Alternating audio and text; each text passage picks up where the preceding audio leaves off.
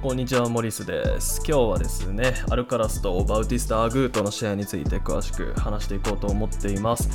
はい、アルカラスね、アグートに勝っちゃいましたね。あのスペインのあの先輩、後輩、こういう対決の形っていうのが個人的にすごい楽しみで期待してた試合の一つだったんですけど、まあ、見ててね、自分が思ったのは本当にね、アルカラスのポテンシャル、マジで怖いなっていうのがすごいありました。なので今回はね、彼がどんな風にすごいのかとか、まあ、あとは彼がどんな練習してるのかとか、どういうフィジカルトレーニングしてるのっていうね、そういうことについて詳しく話していこうと思っています。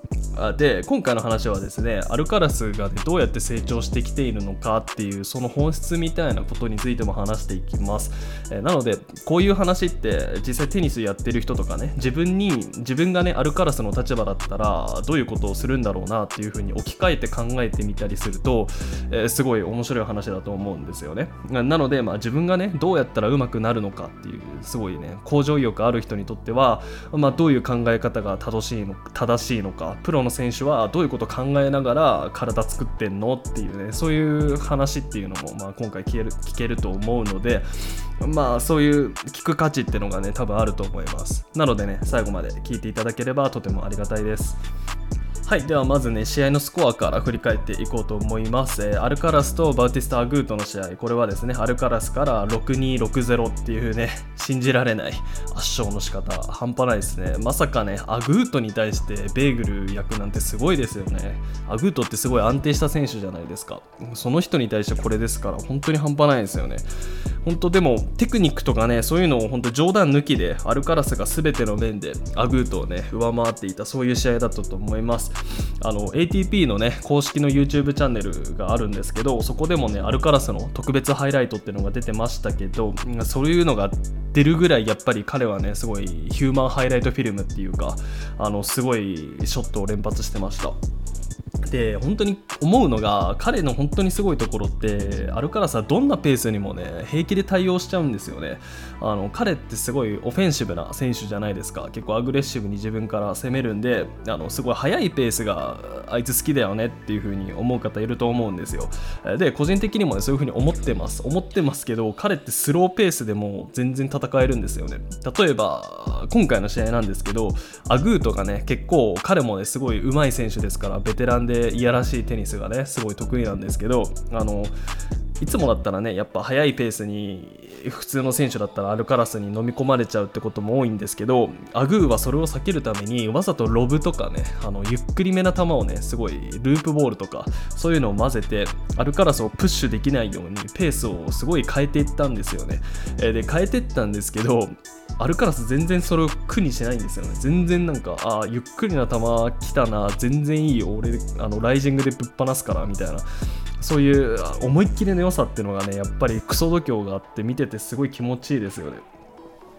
あとはオフェンスだけじゃなくてね、ディフェンスも半端ないですよね。あのバックフットって技術、皆さんご存知ですか？あのテニスっていうのはストローク打った後にね、まあ、攻めるストロークと守るストロークっていうのがやっぱあるんですけど、まあ、攻めるときは踏み込みますよね。でバックフットっていうのはディフェンスする時の打った後一歩下がるっていう技術。でこれをやるとね、あの結構相手のボールの勢いを利用して、まあ、うまく、あの球をクリアできるっていうそういうメリットがあったりするんですけど、まあ、このバックフットがねあるからさ本当にうまい。あの結構プロの選手とかでもねバックハンド側のねバックフットっていうのがすごい苦手な方とか見ててねやっぱいるんですけどもうアルカラスは19歳ですよ。まだ19歳にもかかわらずそれがめちゃめちゃうまい、えーだからやっぱり相手もね簡単に攻め込めないしあ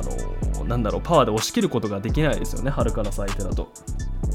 であとはサーブもすごかったですね。なんか一回やばいのありましたよね。あのスピンサーブ。意味わかんない方向飛んでってエース取っちゃうっていう。なんかあれアグーともねなんかうわなんだこれみたいな。しょうがないよねこれっていう顔してましたけど本当にすごい。あとはね本当に技術的な面で言えばね全然もうなんか全て整ってきてる感じがあるのであとは経験値だけって感じがしますよね。あのトップ選手との違いっていうのが。本当に19歳と思えないですね。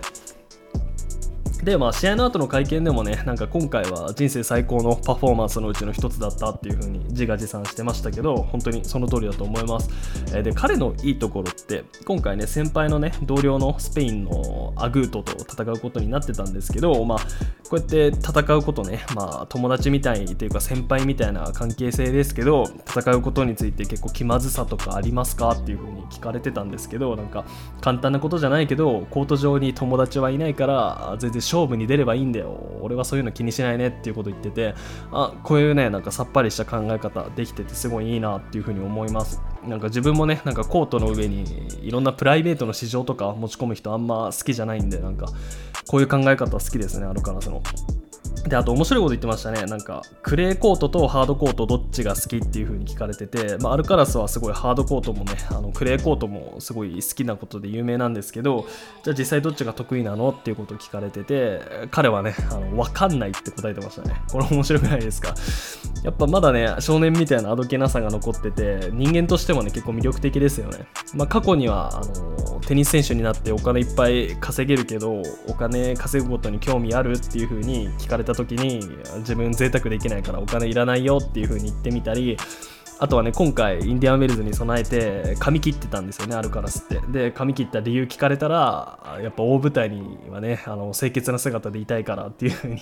意外とねそういうなんか綺麗好きなんだなっていう話とかもあって人間的にもすごい魅力的で本当に好きです個人的に。や本当にスペインはね、ナダルの後継者がこうやっていう形でね、見つかってよかったですね、本当に。あの日本でもね、や望月君がね、どれだけ成長できるのかっていう風に、まあ、金の卵みたいな感じでね、成長を見てるのも楽しいと思うんですけど、まあ、こういうスペインはね、いい形でアルカラスっていう逸材をね、見つけられたのはいいことだと思います。あ本当に最近はね、おじさんビッグ3にね、やっぱり僕たち慣れてるわけじゃないですか。え、だからこういう若い選手の活躍ってなんか斬新で追いつけない感ありますよね。女子で言えばここガウフとかもそうだと思うんですけどまあでも世代交代ってなんか見てて気持ちいいですね意外とあのビッグ3がいなくなってテニス界どうなるんだっていう風にあに騒がれてた時期とかあった感じですけどこういうね新人とか出てきてあの意外と見てて楽しいなっていうのが個人的な感想です。でここからはアルカラスの成長した面っていうかそういうことについて話していこうと思うんですけどまあ彼がね一番やっぱり評価されてるのはフィジカルの成長ですよね。本当にマッチョ。あの彼の体なんか本当になんかくっきりしててすごいですよね。腹筋とか。あの理想的なシックスパックみたいな。あれすごいなと思うんですけど、まあ、どれがどれぐらいマッチョですごいかって言いますとあのこの間ね雑誌のなんかスペインのメンズヘルスっていう雑誌があるんですけど、うん、そこの表紙にね彼抜擢されてましたね、上裸で。半端なかったですね、あれ、あの写真。あのどうやって撮ってんだっていう、なんか、なんだろう。なんかね、立体的なんですよ、筋肉。まあ、これ以上ね、なんか筋肉つけたらどうなるのって感じになってて、なんか本人もね、プレーに支障が出るから、これ以上フィジカル的には成長するつもりはないよって言ってたぐらいですよね。で最近スペインのメディアでね彼がねこうやってマッチョになれた理由みたいなテニス選手としてフィジカルつけられた理由っていうのをあの彼のねフィジカルトレーナーのアルベルト・レドって方が解説しててその話が面白かったんですけどでレドが言ってたのはアルカラスのフィジカルっていうのはあのスプリンターとマラソンランナーの中間を目指してたっていう風に言ってましたね。でこれ時話してた時レドーが言ってたのは速さイコール強さっていう風に言ってたんですよね。でなんかこれについてもすごい一説あるんですけど意外とこういう風に思ってる方多いんですよね。あの体重軽いから早く動けるよっていう風に思ってる方多いと思うんですよ。ですけどそれって意外と違っててやっぱりしなやかな筋肉がねついてないとコート上で早く動くことってできないんですけど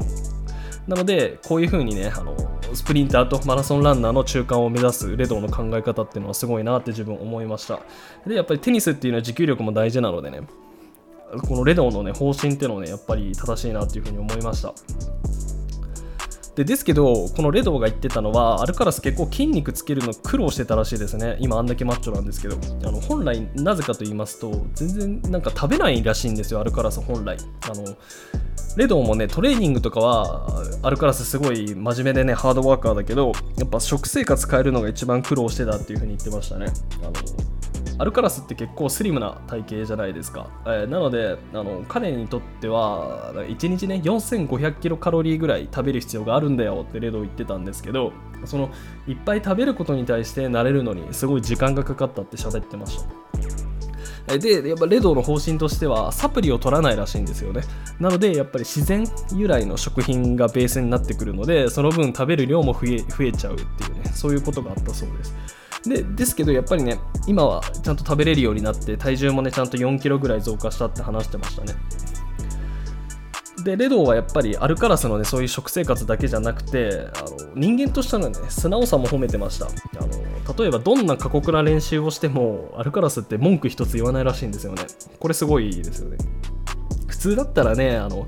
なんでこんなことやらなきゃいけないのっていう風に思う練習とかあるじゃないですか。部活とかやってた方はわかると思うんですけどやっぱ文句言いたくなりますよね。ですけどアルカラスは絶対にノーって言わないらしいです。あのでこういう素直さっていうのはテニス選手がね成長する上でも自分はすごい大事だと思います。あの例えばね負けた時とか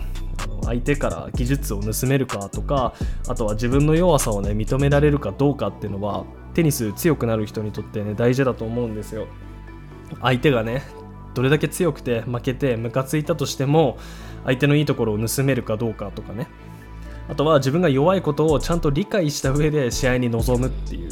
あの自分が弱いこと気づいてない人ってあのなんだろう無謀な作戦とかしてね勝てなかったりするじゃないですか。あのバコったりしてねミスしたりして、えー、なんかイライラして負けちゃうっていうそういうこともあると思うんですけど。なので素直さってのは本当に大事だと思います。やっぱあるからそのキャリアってのはねこうやって見てて勉強になりますね。なので今後も彼の成長っていうのが楽しみです。で、まあ、次のね、インディアンウェルズの相手なんですけど、まさかのね、ガエル・モンフィスとなりました。まあ、メドベデフにね、まあ、モンフィス勝っちゃうとは思わなかったので、このカードっていうのは意外なんですけど、まあ、間違いなく2人ともね、フィジカルをうまく使った豪快なテニスがすごい得意なので、肉弾戦になりますね。まあ、ケーズとしては、アルカラスが攻めて、モンフィスが守るっていう、そういう形にはなると思うんですけど、本当に楽しみです。あの早く見たいっていう気持ちが強いですね。はい。では、今日は以上となります。まあ、アルカラス、いいですね。ナダルの後継者としてすごい地位を確立してきてる感じがありますで、やっぱ練習熱心でね、すごいいい選手なので、皆さんもぜひチェックしてみてください。はい。では、今日は以上となります。最後まで聞いていただいてありがとうございました。